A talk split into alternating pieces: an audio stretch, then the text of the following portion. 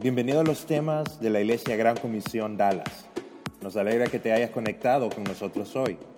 Para más información acerca de nuestra iglesia, visita igcdallas.org. Esperamos que el próximo mensaje sea de mucha ayuda a tu vida.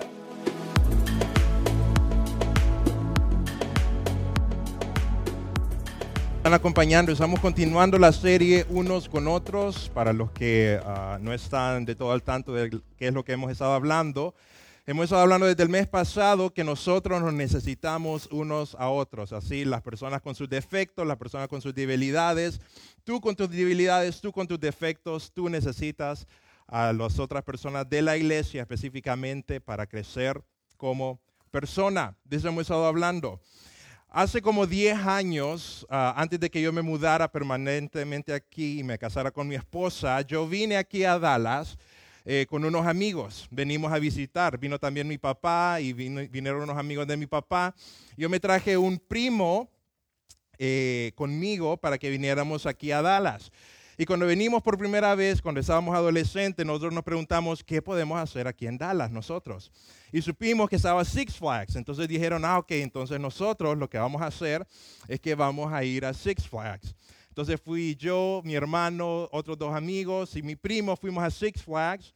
Y el primo que tengo yo eres, es un, eh, un poco menor de, eh, de mi edad. Entonces, él le tenía un poco de miedo a lo que eran los roller coasters, o lo que le, decimos nosotros las montañas rusas. Entonces recuerdo que cuando nosotros llegamos a Six Flags, nosotros nos empezamos a subir a todas las montañas rusas, pero él no se subía. Él no se quería subir porque tenía miedo, porque si ustedes han ido ahí, además de verse grandes, hacen ruido. Entonces son un poquito atemorizantes. Entonces lo que hacía él es que él se quedaba con todas las mochilas y todo lo que andábamos en la, fila. Él no se subía con nosotros. Y así anduvimos todo el día en Six Flags. Nos estuvimos montando a todas las montañas rusas, al Superman, a todas, a todas las buenas. No me acuerdo de los nombres, no he vuelto a ir. Pero al final del día nos faltaba una montaña rusa que no nos habíamos subido y era la montaña rusa de Batman. No sé si ustedes se han ido a Six Flags y se han montado la de Batman. Pero es de esas montañas rusas que uno va con los pies colgando en el aire. Entonces es bien divertido y a mí me gustan las montañas rusas. Y nosotros dijimos, tú te vas a montar a una montaña rusa el día de hoy porque no te trajimos aquí para perder nuestro dinero en vos. Entonces te trajimos aquí para que disfrutaras, se va a montar a la montaña rusa. Entonces él dijo, bueno, me voy a montar a la montaña rusa, eh, voy a hacer la fila. Y mientras estaba haciendo la fila, lo pusimos enfrente para que no se pudiera regresar. Y habíamos cinco personas atrás de él para que fuéramos avanzando poco a poco hasta llegar a la montaña rusa. Y cuando llegó al final, cuando llegamos al final, eh, nos dividen en diferentes partes para que cada quien se vaya a su fila. Y cuando llegamos, llega la montaña rusa, se bajan las personas y se abren las puertas para que entremos nosotros.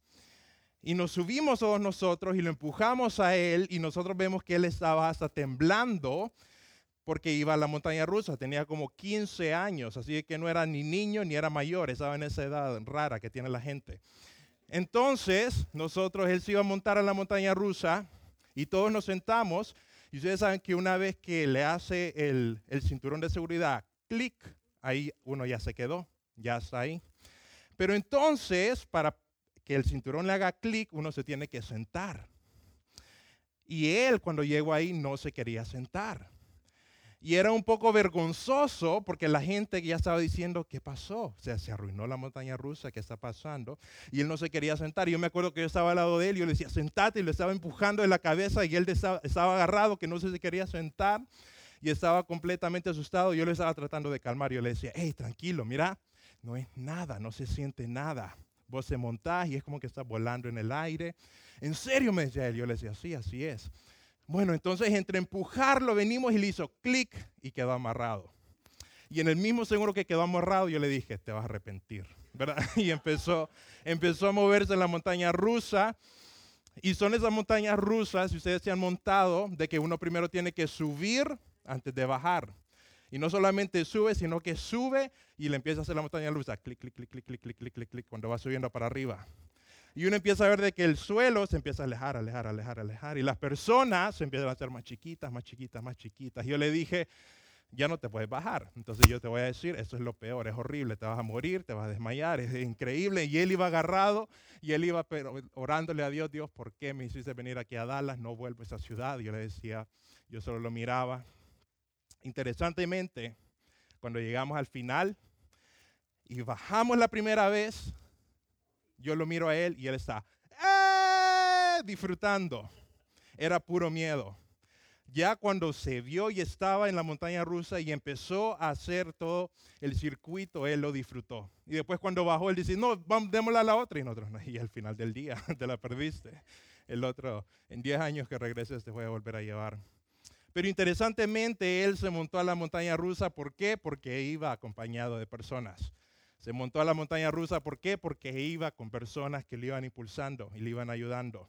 Básicamente de esto se trata esta serie. No sé en qué punto de tu vida cristiana tú estés. Puede que estés todavía como él en la parte que no te quieres comprometer, no estás listo para montarte en la montaña rusa. Puede que estés en una parte que estás tratando de avanzar, pero te da un poco de miedo. No sé si estás en una parte eh, que te tiene muchas dudas. No sé si en una parte que tiene dolor. Pero lo que quiero que tú sepas es que es la iglesia, y son los hermanos de la iglesia los que te van a ayudar a terminar el recorrido. Y una de las cosas interesantes es de que esa montaña rusa que nosotros lo impulsamos y lo ayudamos a que él se montara fue una de las memorias que él más se acuerda y más se divierte. Creo de que fue la mejor memoria del año. ¿Por qué? Porque fue acompañado con un grupo de personas. Solo nunca se hubiera montado. Solo nunca hubiera pasado por esa experiencia. Nos necesitamos. Tú como persona necesitas a la iglesia en tu vida diaria. Tú como persona necesitas a los que estamos aquí. De eso es lo que estamos hablando.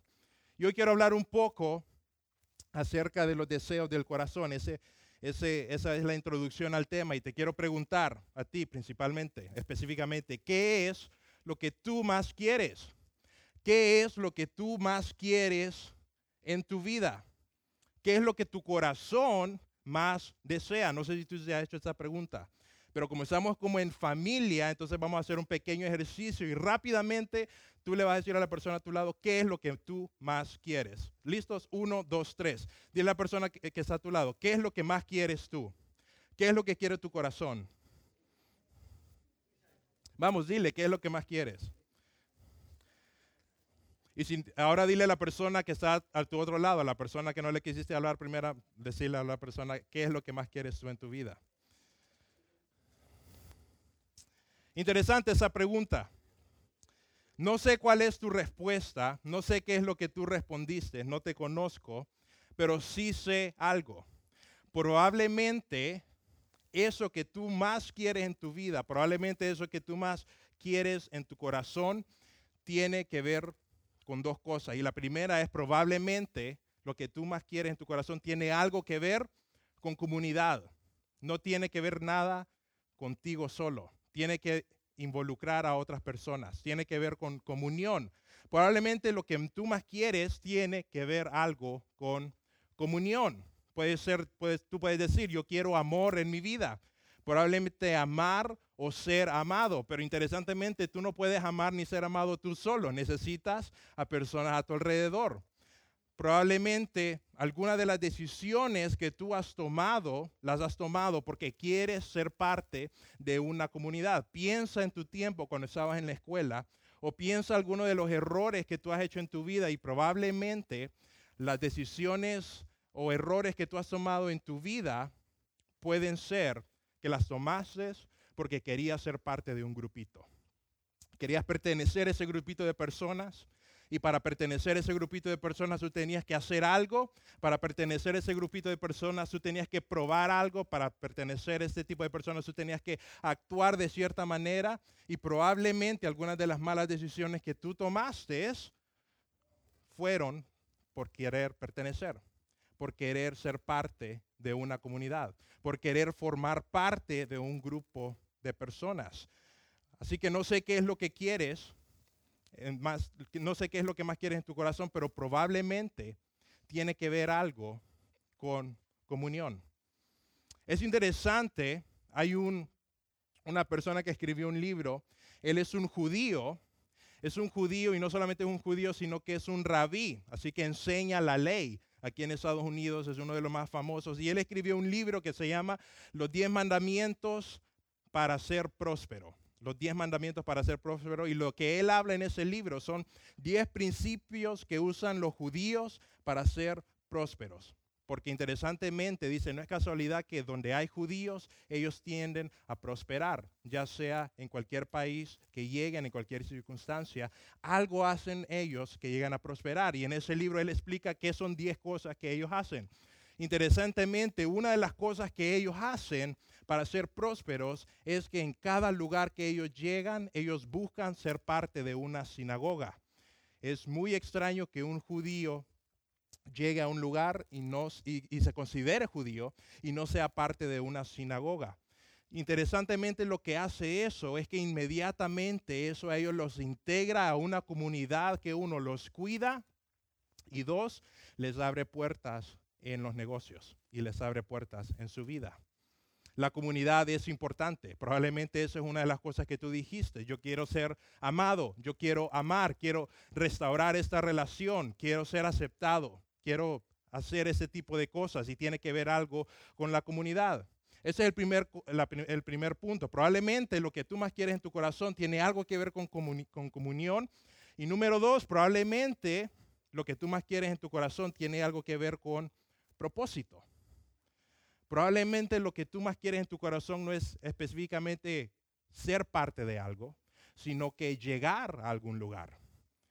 Y muchas de las personas que dicen yo quiero llegar a algún lugar, yo quiero tener esta meta, basan su vida en eso y basan su propósito en eso. Así que, ¿qué es lo que más quieres? Probablemente tú dices, yo no quiero necesariamente ser parte de una comunidad, lo que yo quiero es llegar a este número en específico. Lo que yo quiero es llegar a esta posición en específica. Lo que yo quiero es hacer este cambio en mi sociedad en específico. Así que probablemente tú lo que más quieres tiene algo que ver con comunión o tiene algo que ver con propósito. Interesantemente, esas dos cosas, comunidad y propósito, es algo que todo mundo anda buscando el día de hoy, pero pocas personas lo encuentran. Es interesante que vivimos hoy en una sociedad y en un país que no sabe cómo conectarse y busca propósito en lugares equivocados. Repito, vivimos en una sociedad que no sabe cómo comunicarse, cómo conectarse y anda buscando propósitos en lugares equivocados. Y tú puedes decir, pero ¿cómo es posible que vivimos en una sociedad que está que no sabe conectarse si todos tenemos Facebook, todos tenemos un celular, todos nos podemos conectar fácilmente? Pero interesantemente, de acuerdo, de acuerdo a program, de acuerdo, perdón, a estudios que se han hecho, mientras más una sociedad está conectada entre sí por medio de dispositivos electrónicos, más es alto el índice de soledad y de depresión en las personas. Y por si ustedes no se han dado cuenta, Estados Unidos en específico tiene una crisis de depresión, tiene una crisis de estar y sentirse aislado. Nunca ha habido números más altos de personas que estén tomando antidepresivos como el día de hoy. Nunca ha habido eh, un tiempo en que las personas estén en terapias, estén buscando algún tipo de propósito más que hoy. El índice de personas que están solas y en depresión es extremadamente alto. ¿Qué me quiere decir eso? Que vivimos en una sociedad que no sabe cómo conectarse, no sabe cómo encontrar propósito. Y el propósito no es igual a estar ocupado. Interesantemente, no sé si ustedes han escuchado noticias de actores, de personas que, eh, de afuera se miraban exitosas, personas que de afuera se miraban que habían llegado hasta el, hasta el tope de sus carreras, que tenían mucho dinero y toman decisiones de quitarse la vida y una vez se puede preguntar, ¿por qué? Son personas que aparentemente son exitosas, son personas que llegan a lugares donde la mayoría de nosotros solo podemos soñar a llegar y cuando llegan a ese lugar ellos deciden aún de esa forma quitarse su vida. Lo que me quiere decir eso es que estar ocupado o llegar a cierto lugar no es lo que da propósito. Estar conectado y tener tu celular a tu lado no te hace estar conectado con las personas. Y el propósito tampoco es igual a circunstancias. Hay un, eh, eh, un individuo, él, fue un, eh, un doctor, se llama Víctor Frankl, escribió un libro que se llama La búsqueda del hombre por el significado, Víctor Frankl. Y él escribió, esta, él escribió esto en uno de sus libros, y creo que tenemos el quote, dice, la vida nunca se vuelve inaguantable debido a circunstancias, solamente debido a la falta de propósito y de sentido. Dice, la vida nunca se vuelve, se vuelve inaguantable debido a circunstancias, solamente debido a la falta de propósito y de sentido. Y es interesante lo que dice él. La vida no se vuelve inaguantable debido a mis circunstancias. Se vuelve inaguantable debido a falta de propósito. Y cuando él dice eso es interesante porque él fue un sobreviviente de un campo de concentración de los nazis en la Segunda Guerra Mundial. Y aún así, él escribe en su libro La búsqueda del hombre por propósito, dice, lo que definía muchas de las veces entre alguien que sobrevivía a un campo de concentración y alguien que no sobrevivía a un campo de concentración era si tenían un propósito para seguir viviendo. Generalmente las personas que estaban en el campo de concentración y no tenían un propósito para seguir viviendo eran las personas que morían de manera más rápida. Las personas que tenían un propósito para vivir generalmente seguían viviendo. La misma circunstancia, los, todos estaban en la misma circunstancia de campo de concentración, pero los que tenían un propósito tenían un tiempo de vida inclusive más largo que los que no tenían. Tu propósito tiene que estar anclado en algo más grande que tú.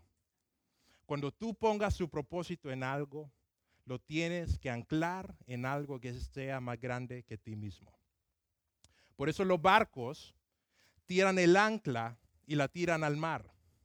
Porque si el ancla está en el barco, el barco simplemente no va a poder hacer su función.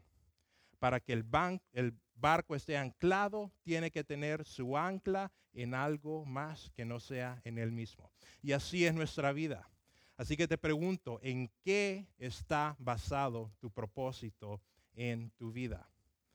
Puede que tú llegues al final de tu vida, años después de aquí, después de esa reunión, y tú digas, desperdicié mi vida o la usé. Desperdicié mi vida o la utilicé bien.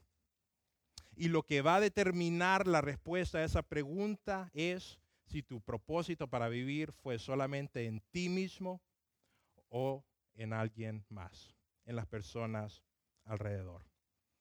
Y cuando hablamos de propósito es importante que tú, que tú sepas que el propósito en tu vida, si tú tienes propósito, eso lleva a la comunión. Cuando tú tienes propósito en tu vida, eso te va a llevar a estar en una comunidad. Las primeras personas que vinieron a Estados Unidos formaron un país y lo formaron no simplemente porque estaban aburridos, no lo formaron simplemente porque se juntaron, lo formaron porque era un grupo que decía nosotros queremos tener la oportunidad de eh, reunirnos religiosamente sin tener que estar soportando al rey de Inglaterra. Y ellos dijeron, nosotros queremos tener libertad para poder adorar a Dios. Y eso los hizo juntarse y se juntaron primero en Alemania, después se juntaron en Holanda, después anduvieron por Europa y después juntaron dinero y se vinieron a Virginia, lo que son lo conocemos como los Pilgrims. Pero es interesante, ellos terminaron encontrando una comunidad, terminaron haciendo una comunidad. ¿Por qué? Porque ellos tenían un propósito en mente. Si tú encuentras tu propósito en tu vida, si tú encuentras la razón de vivir de tu vida, tú vas a encontrar una comunidad. Y interesantemente los jóvenes o las personas que están aisladas, las personas que están solas, muchas veces es porque no tienen propósito, porque no tienen algo por el cual ellos están dando su vida. Si tú encuentras su propósito, tú vas a encontrar una comunidad. Interesantemente, mi familia, cuando yo estaba eh, creciendo, eh, mi papá, él acostumbraba a los jueves en la noche tener un devocional familiar. Y a mí honestamente no me gustaba. Perdón, mami, lo siento. A mí honestamente no me gustaba mucho porque tenía muchas cosas que hacer los jueves en la noche. Tenía videojuegos y tenía amigos y tenía... Pero mi papá siempre decía, los jueves en la noche son para tiempo de devocional familiar.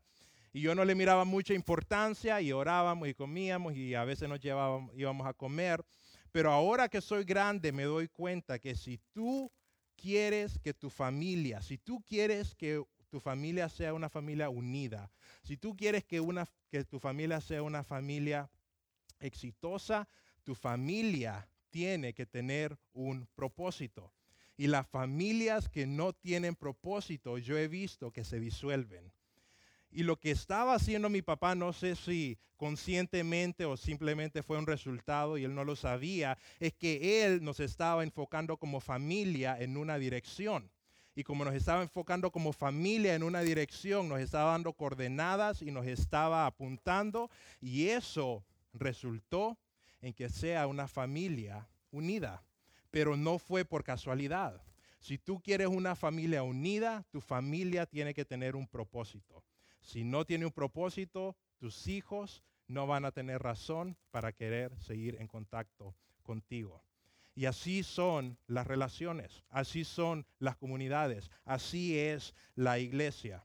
Dice C.S. Lewis, C.S. Lewis es un escritor famoso eh, que vivió hace años. Dice, las amistades nacen cuando dos personas se dan cuenta que tienen un propósito o interés en común. Interesante, las amistades nacen cuando dos personas tienen un mismo interés, tienen un mismo propósito en su vida, van caminando al mismo lugar y se encuentran y así surgen las verdaderas amistades. Piensa tú en amistades que tuviste cuando eras joven, que ahora simplemente tú no les hablas. ¿Por qué? ¿Sabes por qué? Porque no están caminando en la misma dirección. No tienen los mismos intereses. Tenían los mismos intereses en la escuela, tenían los mismos intereses en la universidad, pero cuando ese interés en común desaparece, tú no puedes seguir esa relación de amistad. Interesante.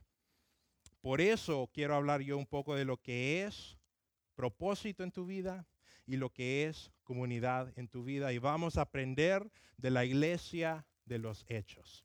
La iglesia de los hechos fue una iglesia que nosotros podemos aprender mucho porque fue un grupo de personas que cambiaron el mundo estando bajo las peores circunstancias. Y solo hubo una manera en la que la iglesia logró cambiar el mundo en ese tiempo, bajo esas circunstancias, y fue porque ellos tenían propósito como iglesia y tenían comunidad como iglesia. Dios diseñó comunión y propósito en la iglesia. En este edificio donde tú estás este día, en este salón donde tú estás este día, Dios lo diseñó para que tú encontraras comunión, una comunidad. Y lo diseñó para que tú encontraras propósito en tu vida este grupo de personas, las personas que están a tu lado, las personas que están atrás tuyo, las personas que están enfrente tuyo, las personas que no vinieron el día de hoy, conforman la iglesia y Dios diseñó la iglesia para que tú encontraras comunión y propósito en la iglesia. No es el único grupo de personas donde encuentras propósito, pero sí es el mejor. No es el único grupo donde tú puedes encontrar propósito. Puedes encontrar propósito en un grupo político, puedes encontrar propósito en un grupo deportivo. Hay muchos lugares donde tú puedes encontrar propósito y comunidad. Pero la iglesia es el mejor lugar. Y creo yo de que podemos ser objetivos. Creo yo de que algunas comunidades son mejores que otras, ¿verdad? Creo de que un grupo de iglesia es mejor que, que un grupo de personas que están en la cárcel o algo así. Creo que podemos ser objetivos. Dios diseñó la iglesia para que tú encontraras propósito y tú encontraras una comunidad. ¿Cómo encontrarlo? ¿Cómo puedes tú encontrar propósito y comunidad en la iglesia? Porque eso es la verdad. Tú puedes estar en la iglesia, tú puedes venir a la iglesia y no encontrar comunidad y no encontrar propósito. Pasa, pasa. Son noticias. Yo he estado toda mi vida en la iglesia. He conocido a muchas personas de que llegaron, estuvieron un tiempo, se fueron y nunca encontraron comunidad, nunca encontraron propósito. Y conozco a personas que sí encontraron comunidad y sí encontraron propósito. Significa que hay algo que tú tienes que hacer para poder encontrarlo. No solamente es algo que la iglesia hace por ti, sino que tú tienes que hacer algo para que en la iglesia tú encuentres comunidad y para que en la iglesia tú encuentres propósito. Porque tú puedes venir a la iglesia toda tu vida y nunca encontrar comunidad y nunca encontrar propósito. Triste sería, pero puede pasar. Así que, ¿cómo lo hacemos? Porque solo ser parte no basta. Y lo hacemos de dos formas. Uno es pertenecer y la otra componente es comprometerte. Para tú encontrar comunidad y propósito en la iglesia, debes ser parte, pero ser parte no basta.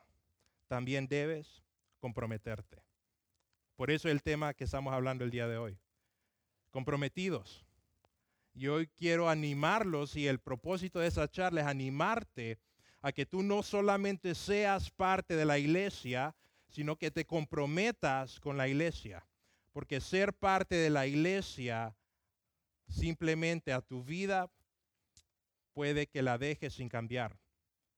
Pero comprometerte con la iglesia es lo que te va a cambiar.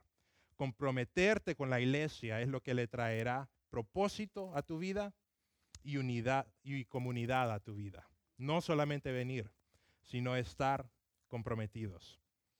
Y vamos a leer de la iglesia de Hechos, como les había dicho. Y en el capítulo que vamos a leer, antes que lo pongamos, la iglesia acaba de empezar.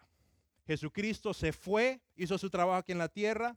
Lucas empieza a escribir un recuento de la iglesia y en este punto la iglesia acaba de empezar día cero. Pablo da un discurso, confían tres mil personas en ese discurso que da eh, Pedro y la iglesia empieza iglesia día cero. Así que lo que vamos a leer son los primeros días de la iglesia y tengamos en mente que lo que hizo esta iglesia fue literalmente cambiar el mundo.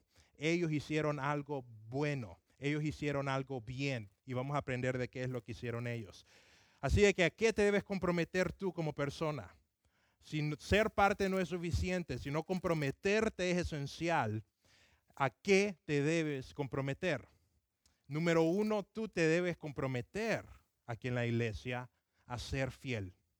Tú te tienes que comprometer en la iglesia para encontrar propósito y encontrar comunidad. Tú tienes que estar comprometido con ser fiel. Hechos 2, 42, 47, el verso que estamos leyendo de la iglesia de Hechos, dice el verso 42, Está hablando un verso anteriormente de las 3.000 personas que acaban de empezar. La iglesia está empezando día cero y dice que eso fue lo que hizo esta iglesia. Las cuales, se, eh, está hablando de las personas que se unieron a la iglesia. Esas personas se mantenían fieles a las enseñanzas de los apóstoles, en el mutuo, en el mutuo compañerismo, en el partimiento del pan y en las oraciones. Ellos, dice, una de las cosas que hicieron fue que se mantenían fieles a las enseñanzas de los apóstoles. Fieles a las enseñanzas de los apóstoles. Yo cuando leo eso se me vienen dos cosas a la mente. Uno es que fueron fieles en estar ahí. Fueron fieles en estar escuchando la enseñanza que les estaban dando los apóstoles en ese tiempo. Fidelidad, estar en la reunión de iglesia, parece algo básico, pero es muy difícil que tú escuches las enseñanzas si no vienes o si no las miras en nuestra página web y es dallas.org para que los que no la han escuchado. Pero ellos, tú te tienes que mantener fiel, uno, en estar escuchando las enseñanzas de los apóstoles. Y número dos, tienes que estar fiel en obedecer las enseñanzas de, los, de lo que te predican, de lo que te dicen. Porque simplemente escuchar, como nosotros sabemos, no hace nada. Es escuchar y hacer lo que trae el cambio. Y la iglesia se comprometía a ser fiel a las enseñanzas. Te pregunto, ¿eres tú una persona fiel? Y si tú dices, no lo soy, no hay pena, yo tampoco lo soy. Pero todos podemos mejorar en nuestra fidelidad. Todos podemos comprometernos a ser un poco más fieles. Así que el primer reto es comprométete a ser fiel. Y el segundo es comprométete en estar. Y parece que no termina la frase, pero es que no la quiero terminar porque quiero volver a leer el verso 42. Y sigue. Si lo volvemos a leer, dice, las cuales se mantenían en estar fieles a la enseñanza de los apóstoles y en el mutuo compañerismo, en el partimiento del, plan, en el partimiento del pan y en las oraciones. Comprométete en estar en qué? ¿En qué se estaban comprometiendo ellos? Ellos se mantenían fieles a las enseñanzas y en el mutuo compañerismo. Ellos estaban presentes en la vida de los otros hermanos de la iglesia. No solamente un día a la semana, sino que estaban presentes constantemente. ¿A qué te debes comprometer tú aquí en la iglesia? Tienes que estar comprometido a estar pendiente y estar en la vida de los que están aquí alrededor tuyo. Me acuerdo cuando yo estaba creciendo y celebraba cumpleaños cuando era niño. Me acuerdo que cuando hacía la lista de invitados a quienes iba yo a invitar a mi fiesta, yo tenía mis amigos preferidos, como todos los niños los tienen, pero después llegaban mis papás y le agregaban gente a la lista, porque así funciona el mundo. Entonces ellos le agregan gente a la lista. Y ellos agregaban gente a la lista de otros hermanos que eran cercanos a ellos. Y los hijos de esas personas no eran necesariamente mis amigos, por alguna razón, tal vez la edad no era la misma.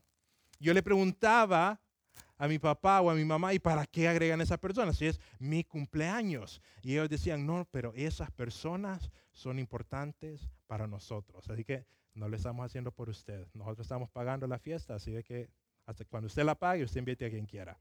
Pero si nosotros le estamos pagando, nosotros vamos a invitar a tus amigos y también vamos a invitar a ciertas personas que a nosotros queremos dejar que estén en nuestras celebraciones. Interesante.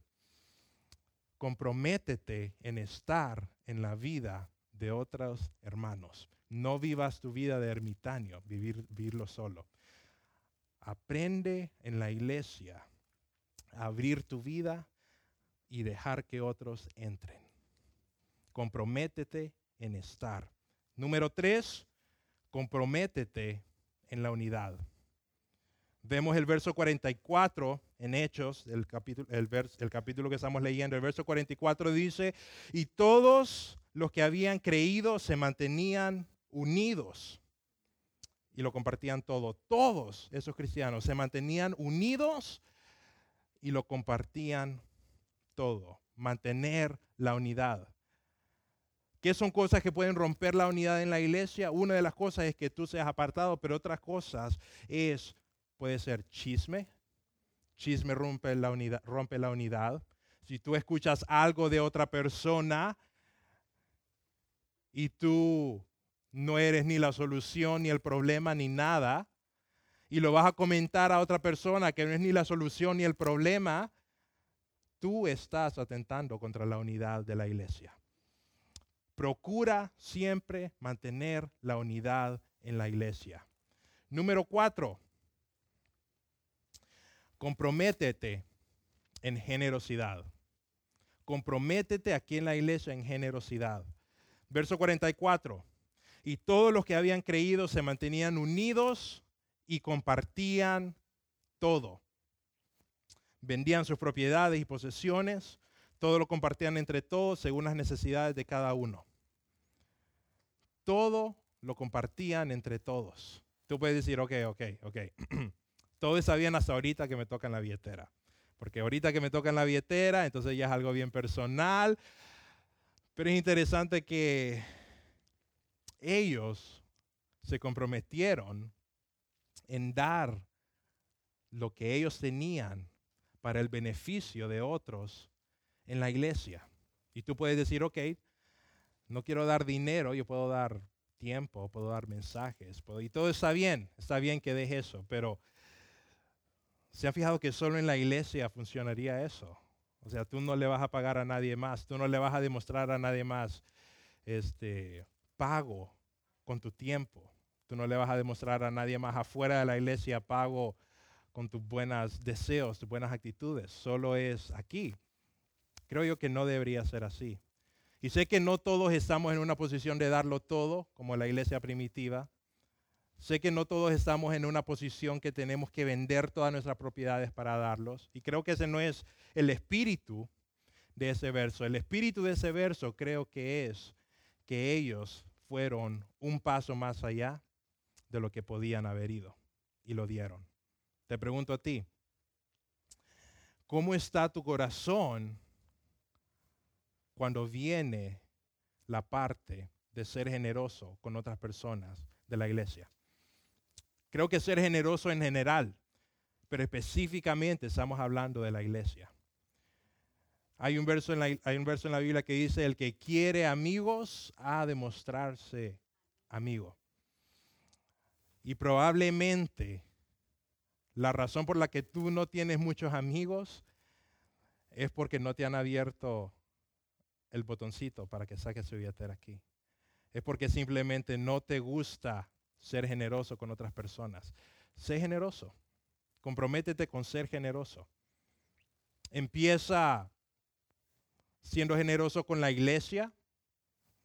En la iglesia aquí estamos eh, acostumbrados a promover lo que es el diezmo, damos el 10%, porque nosotros creemos que nuestro corazón está, y la Biblia dice que nuestro corazón está donde están nuestras finanzas. A lo que a ti te importe, le vas a dar tu dinero. Te animo a que te importe la iglesia. Te animo a que te importen los hermanos. La iglesia fue generosa en hechos. Nosotros también lo podemos hacer. Y último, comprométete en amistad. Comprométete en amistad. Verso 46 dice, todos los días se reunían en el templo y partían el pan en las casas y comían juntos con alegría y sencillez de corazón mientras alababan a Dios y brindaban ayuda a todo el pueblo. Todos los días esos cristianos se reunieron en el templo, partían el pan en las casas, comían juntos con alegría. Cosecha amistades en la iglesia. Da el paso de cosechar amistades. Tenemos grupos de crecimiento. Y en los grupos de crecimiento literal lo que hacemos es partir el pan, comer y hablar de la, de, la Biblia. Así que si tú no quieres hablar de la Biblia, solo ve a comer y te va a salir gratis. Eso solo es un tip que te doy. Pero procura crecer en amistad. El que quiere amigos ha de demostrarle amigos. Un tip esa semana. Invita a comer a alguien con quien nunca has salido. Aparta un tiempo en tu agenda para salir con alguien con quien no has salido a comer nunca. Empieza a formar esas amistades. Esta iglesia dice que todos los días se reunieron en el templo, abrían sus casas, comían juntos con sencillez de corazón, mientras alababan a Dios y brindaban ayuda al pueblo. Y el último verso dice, y cada día el Señor añadía a la iglesia los que habían de ser salvos. Dice, cada día personas eran añadidas a la iglesia. ¿Saben por qué? Porque una comunidad que es fiel, una comunidad que es unida, una comunidad que es generosa, una comunidad que es amigable, es una comunidad que atrae. Es una comunidad que gana. Es una comunidad que cambia las personas que están a su alrededor. Y cuando la gente mira ese grupo de personas, ellos dicen, ellos tienen algo diferente que yo quiero ser parte. Ellos tienen algo diferente donde yo quiero pertenecer. Pero ¿qué es lo que hizo la iglesia? Ellos estaban comprometidos en, esta, en estas cosas. El compromiso con la iglesia. Si tú te comprometes con la iglesia, eso le dará propósito a tu vida. Y el propósito a tu vida traerá comunidad. Y Dios te diseñó a ti como persona para que vivas con propósito y para que vivas en una comunidad. Dios no te diseñó para que vivas una vida sin propósito y vivas una vida solitaria. Ese no es el diseño de Dios para tu vida. El diseño de Dios para tu vida es que vivas una vida llena de propósito. Y Él diseñó la iglesia para que tú te comprometas con la iglesia, tomes decisiones aquí en la iglesia, crezcas en amistad aquí en la iglesia, crezcas en generosidad aquí en la iglesia y cambies el mundo y cambies tu mundo encuentres propósito y encuentres comunidad. No vivas la vida de manera solitaria, no vivas la vida de manera sin propósito. comprométete el día de hoy con tu iglesia. Comprométete. Vamos a orar, nos vamos a poner de pie para orar.